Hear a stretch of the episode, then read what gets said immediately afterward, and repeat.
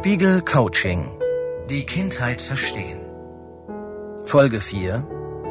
Erinnerungen überprüfen.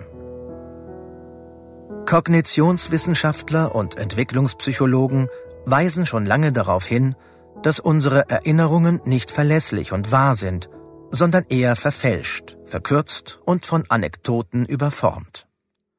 Dies gilt insbesondere für die Erinnerungen an unsere Kindheit. An die ersten drei Lebensjahre können wir uns dabei gar nicht erinnern. Denn hier gibt es die sogenannte Amnesie der Kindheit. Dennoch prägen sich in dieser Phase insbesondere emotionale, nonverbale Erfahrungen ein.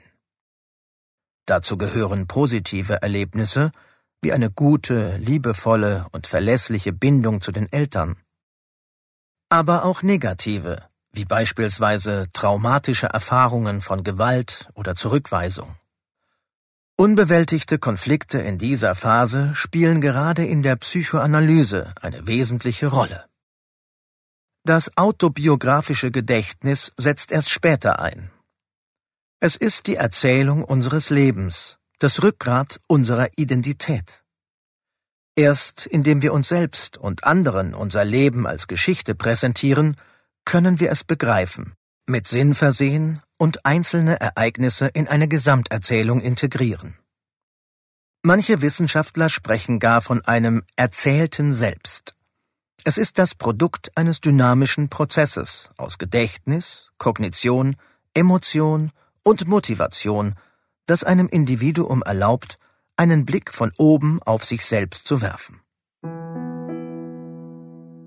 Wenn wir zurückblicken, interpretieren wir, stellen Zusammenhänge her, erkennen Muster, identifizieren Lebensthemen. Und nicht alle Phasen unseres Lebens sind in unserem autobiografischen Gedächtnis gleich stark verankert. Im jüngeren Erwachsenenalter gibt es eine Erinnerungshäufung, weil in dieser Lebensspanne viele Erfahrungen zum ersten Mal gemacht werden. Erfahrungen, die sich tief eingegraben haben in unser Gedächtnis denn sie waren damals aufregend, bedeutsam und emotional für uns. Zugleich sind es Erfahrungen, die wir immer wieder abrufen und die sich dadurch weiter im Gedächtnis verfestigen. Erst als junger Erwachsener, im Alter zwischen 18 und 25 Jahren, ist man überhaupt in der Lage, eine richtige Lebensgeschichte von sich zu erzählen, also sich selbst und anderen zu erklären, wie man zu der Person wurde, die man ist. Es kann also durchaus sinnvoll sein, sich mit der eigenen Kindheit und Jugend zu beschäftigen. Denn dies gibt ihnen die Möglichkeit, die Erinnerungen aus einer anderen Perspektive zu betrachten, sie anders zu gewichten oder auch ein paar verschüttete Erinnerungen auszugraben. Die folgende Übung hilft Ihnen dabei. Bilder von dir. Suchen Sie aus einer alten Fotokiste oder einem Album drei Bilder heraus, auf denen Sie in unterschiedlichen Phasen Ihres Lebens zu sehen sind. Allein oder auch mit anderen. Schauen Sie sich die Fotos genau an und überlegen Sie, was eine typische Geschichte ist, die zu diesen Fotos passt. Was sind die überlieferten Anekdoten?